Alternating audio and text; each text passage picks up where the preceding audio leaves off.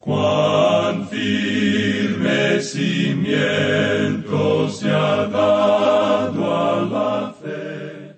A través de la Biblia, un análisis de la Biblia libro por libro que le ayudará a crecer espiritualmente. Estos estudios fueron diseñados por el doctor J. Vernon McGee. Acompáñenos en este fascinante recorrido a través de la Biblia. La palabra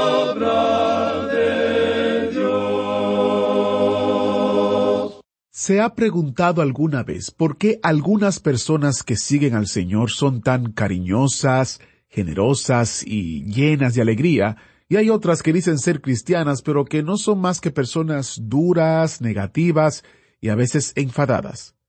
Si seguimos al mismo Señor y Salvador, ¿por qué algunas personas se inclinan hacia un lado y otras hacia el otro? ¿A qué se debe? Bienvenidos a través de la Biblia, el programa donde conocemos a Dios en su palabra. Soy su anfitrión, Heiel Ortiz. Hoy, en A través de la Biblia, nuestro maestro Samuel Montoya nos muestra cómo alejarse de la verdad siempre lleva a la duda. Y la duda es como arena movediza, siempre alejándonos de Dios.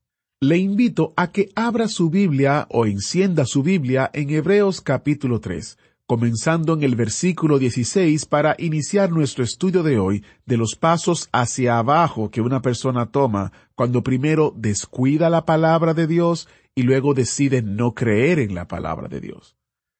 Esto puede sonar como un estudio realmente pesado hoy, pero sí, hay luz y vida entretejida entre estas advertencias.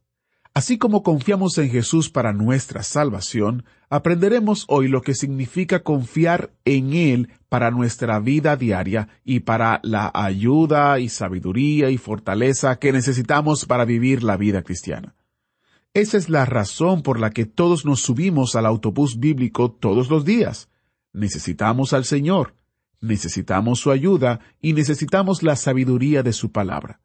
Cuando pasamos tiempo buscando su gracia, descubrimos toda la fuerza que necesitamos. Y antes de iniciar también quiero recordarles lo siguiente. ¿Tiene usted las notas y bosquejos del libro de Hebreos que estamos estudiando? Le invito a que vaya a nuestro sitio web a través de la biblia.org barra notas y allí usted podrá suscribirse para recibirlas por correo electrónico. También le ayudarán a entender un poco más y a tener un camino más eh, claro en este estudio de esta carta del libro de Hebreos. Así que le invito a que vaya a nuestro sitio web a través de la biblia.org barra notas y se suscriba o también las puede descargar ahí mismo. Todo esto está disponible para usted sin costo alguno. Iniciamos en oración. Padre eterno, te damos gracias porque tenemos tu palabra que nos guía a toda verdad. A veces hay partes difíciles de aceptar y de entender, pero también es parte de tu palabra guiarnos, corregirnos e instruirnos. Ayúdanos a ver tu verdad, ayúdanos a entenderla y comprenderla y ponerla en práctica. Te lo pedimos, oh Señor, en el nombre de Jesús. Amén. Y ahora iniciamos nuestro estudio bíblico con nuestro maestro Samuel Montoya. Continuamos hoy este recorrido bíblico por la epístola a los Hebreos y comenzamos nuestro estudio en el capítulo tres, con el versículo 16. Y estamos aquí viendo que el Señor Jesucristo es mejor que Moisés. Hemos visto aquí esta señal de peligro, el peligro de la duda, el peligro de dudar de la palabra de Dios. La primera advertencia de peligro era en cuanto al peligro de deslizarnos, de deslizarnos de la palabra de Dios, y el deslizarse lleva a la duda. Más adelante veremos, en la tercera advertencia, que estos son los pasos descendentes que una persona da cuando muestra negligencia en la palabra de Dios. Comienza por la negligencia de la palabra de Dios y luego por no creer en la palabra de Dios. En esta sección en particular, el escritor de esta epístola a los Hebreos está hablando en cuanto al reposo. Ahora no es el reposo de la redención, sino el reposo de la dedicación y la consagración, el reposo de encomendar su vida a Cristo Jesús, el reposo de confiar completamente en Él, no sólo para la salvación, sino para la vida diaria y para la ayuda, la sabiduría y la fortaleza que necesitamos para vivir una vida cristiana. Esto incluye todo eso. La tierra de Canaán expresa eso. Nuevamente queremos recordarle, amigo oyente, que en el Antiguo Testamento Egipto representaba al pecado. Dios pues los liberó a ellos del pecado, del castigo del pecado, por medio de la sangre de la redención. Ellos fueron redimidos esa noche cuando colocaron la sangre en los dinteles de sus puertas. Y luego llegaron al Mar Rojo, y Dios abrió camino para ellos allí. Y eso lo hizo por su poder, por la sangre y por el poder. Y en el día de hoy, ese es su método de redimirnos. Usted y yo, amigo oyente, tenemos un Salvador y esta epístola nos va a decir que Él es capaz de liberarnos, de salvarnos hasta lo sumo. Ahora los hijos de Israel tuvieron un problema, y era el desierto. Ellos se encontraron vagando en el desierto porque no tenían la fe suficiente para entrar a la tierra prometida. Y la tierra prometida, Canaán, no representa al cielo, representa un lugar de bendición espiritual y de victoria. Usted recuerda que el apóstol Pablo no logró eso, sino hasta cuando llegó allá al capítulo ocho de su epístola a los romanos. En el capítulo siete de esa epístola, uno puede apreciar a un creyente en el desierto, y creemos que era Pablo. Miserable de mí, dice él. Ahora ese no es el cuadro de una persona que no es salva, es el cuadro de una persona que es salva, pero que está siendo derrotada como creyente. Él no encuentra ninguna satisfacción en Cristo y es porque él no está confiando y el problema era la incredulidad. Ese fue el problema que se nos presentó allí. Bien, con eso como antecedente, comencemos leyendo el versículo 16 del capítulo 3 de esta epístola a los Hebreos, donde dice, ¿Quiénes fueron los que, habiendo oído, le provocaron? ¿No fueron todos los que salieron de Egipto por mano de Moisés? Ahora aquí tenemos una palabra que nos llama la atención, provocar. Dios no estaba muy complacido con ellos, porque ellos habían oído, pero no habían creído. Pero todos ellos salieron de Egipto. Tuvieron la fe suficiente como para hacer eso. Y en el versículo 17 continúa diciendo, ¿Y con quiénes estuvo él disgustado cuarenta años? ¿No fue con los que pecaron, cuyos cuerpos cayeron en el desierto? Ahora, ¿cuál fue su pecado? Su pecado fue la incredulidad. En el día de hoy, nosotros no reconocemos eso como pecado serio. Este asunto de dudar de Dios, de dudar de su palabra, este es uno de los peores pecados porque en realidad nos lleva a cometer otros pecados. Les llevó a esta gente a adorar el macho cabrío, los llevó a la fornicación, los llevó a una negación completa y absoluta de Dios. Hasta querían regresar a Egipto. Esta gente pensaba que era mejor la esclavitud de Egipto que andar caminando por fe hacia la tierra prometida. Y hay gran cantidad de creyentes hoy que aún caminan gustando las cosas del mundo. Esta gente no sabe realmente lo que es confiar en Cristo y andar en una fe completa y confiar completamente en Él. Ahora notemos aquí que Él hace una pregunta. ¿Y con quiénes estuvo Él disgustado cuarenta años? dice. Esa multitud había salido de Egipto. ¿Quién había pecado? toda esa gente que había salido de Egipto, porque todos aquellos que salieron de Egipto, él dice aquí, que sus cuerpos cayeron en el desierto. Bueno, toda esa multitud que salió de Egipto, con la excepción de Josué y Caleb, que fueron los únicos dos de esa multitud que llegaron a la tierra prometida. Ni aun Moisés llegó a la tierra prometida. Pero la suya fue una verdadera desobediencia de Dios. Pero no creemos que fue falta de fe. Él estaba enojado con los hijos de Israel, pero él no debió haber hecho lo que hizo, o sea, golpear la roca dos veces. Él no tenía que haberla golpeado otra vez, porque ya había sido golpeada una vez, y esa roca nos habla de Cristo. Ahora el versículo 18 dice, ¿Y a quienes juró que no entrarían en su reposo, sino a aquellos que desobedecieron? Es decir, al reposo de Canaán. Él no estaba hablando aquí en cuanto al cielo, porque ellos sí entraron finalmente. Con esto queremos decir que todos ellos murieron en el desierto. Y ellos no sabían nada en cuanto a caminar en Canaán, a disfrutar de sus frutos, a encontrar la satisfacción en solo creer en Dios. Y él dijo, no entrarán en mi reposo. Y él juró en cuanto a eso. Ahora él no tiene que hacer eso, pero cuando Dios lo hace, bueno, amigo oyente, el asunto es verdaderamente serio. ¿Quiénes fueron entonces? Fueron aquellos que no creyeron.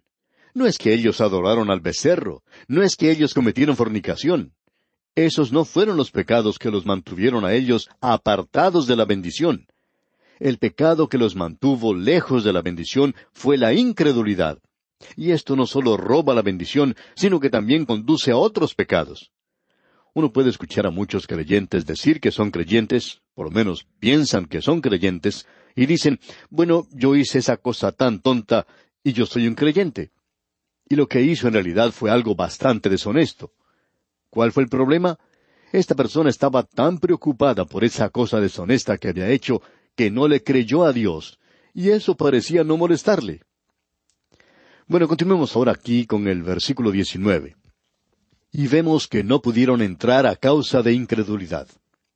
Amigo oyente, usted puede subrayar este versículo en su Biblia. Cada creyente hoy debería subrayar este versículo. Usted puede decir que esto es lo que nos está robando a usted y a mí muchas bendiciones. La incredulidad. Bien, llegamos ahora al capítulo cuatro de esta epístola a los Hebreos, y en los primeros dos versículos tenemos la continuación de esta advertencia. Luego veremos en la última parte del capítulo, en efecto, en todo el capítulo, incluyendo esta advertencia, que el tema es que Cristo es superior a Josué. Moisés sacó al pueblo de Egipto, pero él no pudo llevarles hasta entrar a Canaán. Y fue Josué quien los llevó hasta entrar a la tierra prometida. Pero aquí vamos a ver que él no pudo darles ningún reposo, porque muchos de ellos nunca encontraron reposo. Ellos nunca llegaron a tomar sus posesiones en la tierra. Y el mundo, la carne y el diablo les robaron a muchos de ellos las bendiciones que Dios tenía previstas para ellos. Amigo oyente, usted y yo vivimos en un mundo malvado, perdido. Este mundo no es un amigo de la gracia, no es un amigo de los creyentes, y muchos de nosotros todavía no hemos descubierto eso. Notemos pues cómo comienza este capítulo cuatro de la epístola a los Hebreos. Dice, temamos pues. Y aquí tenemos una expresión que se repite mucho. Este escritor, que creemos es el apóstol Pablo, constantemente urge a los creyentes a ir con el Señor, y presenta este reto, este desafío constantemente. Y aquí llegamos a esta primera expresión de temamos pues. Y hay mucho similar a esto aquí en la epístola a los Hebreos. En el versículo uno comienza diciendo, temamos pues. Aquí encontramos algo con lo cual mucha gente encuentra una falta, aún en la palabra de Dios. Dicen, mire, esto parece una contradicción porque aquí dice, temamos pues.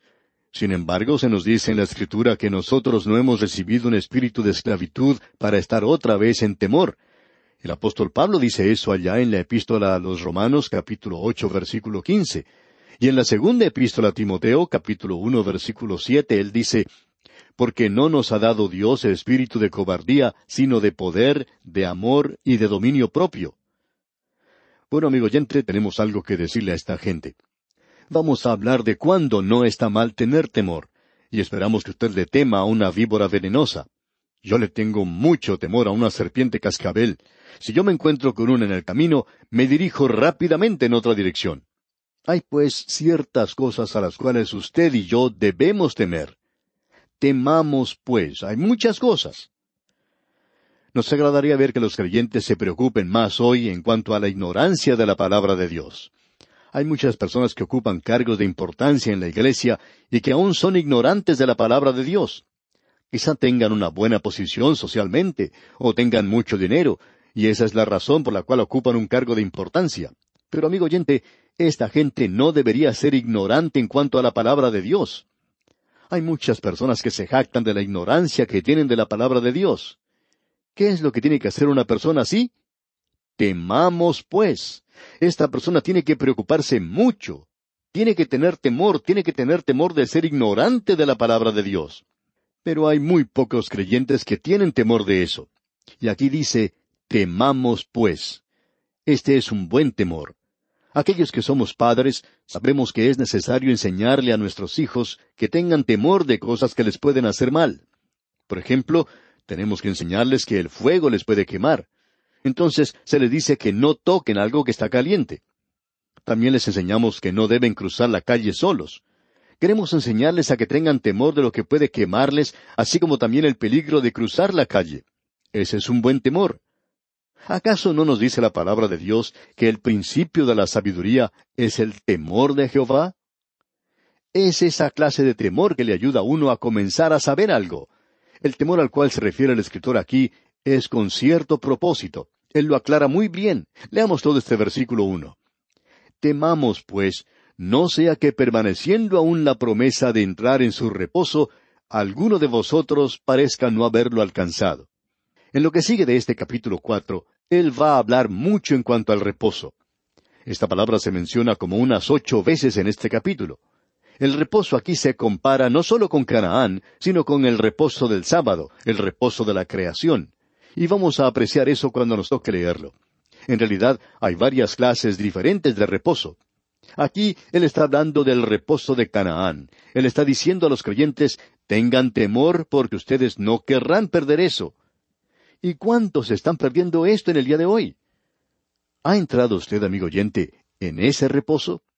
¿Sabe usted, amigo creyente, lo que es en realidad confiar en Cristo? ¿Reposar en Él? Y el versículo dos dice, Porque también a nosotros se nos ha anunciado la buena nueva como a ellos, pero no les aprovechó el oír la palabra por no ir acompañada de fe en los que la oyeron. Ahora tenemos el reposo de la salvación, y ese reposo es el reposo de confiar en Cristo como Salvador. Y el versículo tres de este capítulo cuatro de la Epístola a los Hebreos dice Pero los que hemos creído entramos en el reposo de la manera que dijo, Por tanto juré en mi ira, no entrarán en mi reposo, aunque las obras suyas estaban acabadas desde la fundación del mundo. Creemos que el escritor de Hebreos está hablando aquí del reposo de la salvación, del reposo que encontramos confiando en Cristo. Y permítanos hacerle una pregunta, amigo oyente. Si usted conociera a un hombre que profesa ser un creyente, que en realidad cree que es un creyente, que ha nacido de nuevo, pero de pronto deja de vivir la vida cristiana y comienza a actuar como los del mundo, ya no asiste más a la iglesia, ya no da nada para la obra del Señor, ya se ha apartado completamente de toda actividad cristiana, ¿creería usted que él ha perdido su salvación? Ahora supongamos que usted es esa persona. ¿Creería usted que ha perdido su salvación? Si usted piensa que eso causaría que usted perdiera su salvación, amigo oyente, permítanos decirle que en su propia mente, allá en lo más profundo de su corazón, usted no está confiando realmente en Cristo. Usted cree que esas cosas agregan a la salvación, pero no es así, amigo oyente. ¿Está confiando usted completamente en Cristo? Ahora no queremos que nos entienda mal en esto, amigo oyente. Creemos que usted está confiando en Cristo y usted va a hacer estas cosas. Pero el hacer estas cosas no tiene nada que ver con la salvación. ¿Ha entrado usted realmente en el reposo? Ahora el versículo cuatro dice, porque en cierto lugar dijo así del séptimo día, y reposó Dios de todas sus obras en el séptimo día. Ahora aquí está hablando del día de sábado. Dios reposó. Este sábado no es el día que uno guarda en el presente. ¿Ha entrado usted hoy en el verdadero día del sábado? ¿Sabe usted lo que es confiar en Cristo y en Él solamente para su salvación? Si no es así, amigo oyente, entonces usted no confía en nada porque Él es eso, reposo. Un creyente dijo en muchas ocasiones, yo quiero confiar de tal manera en Cristo que cuando llegue a su presencia y Él me pregunte, ¿En base a qué cree usted que es poseedor de la salvación? Entonces yo contestaría, yo he confiado en ti como mi Salvador. Y él me diría, bueno, está bien que hagas eso, pero ¿no tienes algo más que ofrecer? Yo le diría, no, yo no he confiado en ninguna otra cosa. Y él me diría, bueno, tú hiciste esto, aquello y esta otra cosa. ¿No quieres mencionar nada de eso? Yo diría, no, yo no he confiado en eso. Y él me diría, yo no te puedo aceptar entonces. Y este creyente decía, yo quiero confiar de tal manera en Cristo que me daría media vuelta y me iría diciendo, yo solo he confiado en ti para mi salvación. Amigo oyente, ¿está usted confiando verdaderamente en Cristo? ¿Ha entrado usted en su reposo? En cierta ocasión, dos creyentes estaban jugando tenis, y al final de su juego, se sentaron a conversar y uno de ellos preguntó al otro, Dime una cosa, ¿tú guardas el sábado? Y el otro contestó que sí. Y el primero preguntó una vez más, ¿qué día guardas? Y entonces el primero respondió, sábado, domingo, lunes, martes, miércoles, jueves, viernes, y luego comenzó otra vez. El otro lo interrumpió y le preguntó, bueno, ¿y qué quiere decir con eso? Bueno, dijo el primero, según comprendo por la epístola a los Hebreos, el día del sábado ahora es un día de gracia en el cual yo vivo. Cristo, cuando murió en la cruz, Él fue a sentarse a la diestra del Padre. Él se sentó allí no porque estuviera cansado, sino porque había concluido mi redención y la tuya. Así es que ahora me dice, descansa, reposa en mí. Y yo reposo en Cristo. El otro entonces le miró con una gran sorpresa en su rostro y le dijo, Bueno, eso es mucho mejor que tener solamente un día, ¿verdad? Por supuesto que sí, le contestó el primero. Y así es, amigo oyente. Tenemos una semana completa de sábado. Estamos descansando, reposando en Cristo Jesús. Bueno, veamos lo que nos dicen ahora los versículos cinco y seis de este capítulo cuatro de la Epístola a los Hebreos. Y otra vez aquí no entrarán en mi reposo. Por lo tanto, puesto que falta que algunos entren en él, y aquellos a quienes primero se les anunció la buena nueva no entraron por causa de desobediencia, es la incredulidad, amigo oyente, lo que nos roba el descanso, el reposo de la salvación y el reposo de la satisfacción y de la bendición que Dios nos puede dar. Es maravilloso el descanso, el reposo que Él quiere darnos. Aquí hemos leído, por lo tanto, puesto que falta que algunos entren en Él, por tanto hay un reposo para usted, amigo oyente. Y el versículo siete continúa diciendo, Otra vez determina un día, hoy, diciendo después de tanto tiempo por medio de David, como se dijo, Si oyereis hoy su voz, no endurezcáis vuestros corazones. Él no está diciendo aquí mañana, sino hoy. Y hoy es el día para usted y para mí, amigo oyente. En el pasado era otro día para esa gente a los cuales se dirige el escritor. Pero hoy, en este mismo instante, donde quiera que usted esté, puede mirar su reloj y ver qué hora es. Bueno, este es el momento de la salvación. Es ahora, ahora mismo cuando usted puede confiar en Cristo para salvarle a usted. Hoy, si oyereis hoy su voz, no endurezcáis vuestros corazones. Qué cosa más maravillosa la que tenemos aquí, amigo oyente. Ahora, leer el versículo ocho, cambiemos la palabra Josué por la de Jesús, ya que la palabra Josué es la palabra del Antiguo Testamento que se utiliza para Salvador, y Jesús significa Salvador en griego. Es una forma griega de expresarlo. Leamos pues el versículo ocho. Porque si Jesús, Josué, les hubiera dado el reposo, no hablaría después de otro día. Recuerde, amigo oyente, que decía que cuando Josué ya era viejo, entrado en años, aún había mucha tierra que conquistar. Ellos no habían podido entrar a poseer todas las bendiciones que Dios tenía preparadas para ellos. Josué no pudo hacerlo. Pero, amigo oyente, si usted confía en Cristo, Cristo puede permitirle a usted entrar en el Canaán del día presente, la bendición del día presente, cuando puede haber fruto en su vida, bendición en su vida y gozo en su vida. Amigo oyente, ¿cuánto necesitamos esto hoy? ¿Y qué es lo que nos roba eso? La incredulidad. La incredulidad. Ah, amigo oyente, confiemos en Él ahora mismo.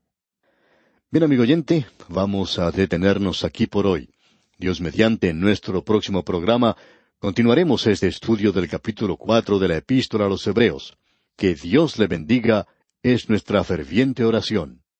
¿Fue de ayuda para usted el estudio de hoy? ¿Desea enviarnos algún comentario de lo que ha estado escuchando? Entonces escríbanos, no espere más. Nuestro correo electrónico es atv@transmundial.org. atv@transmundial.org .org. Si desea recibir las notas y bosquejos de lo que estamos estudiando, suscríbase gratis en nuestra página en Internet, a través de la Biblia.org barra notas, a través de la Biblia.org barra notas.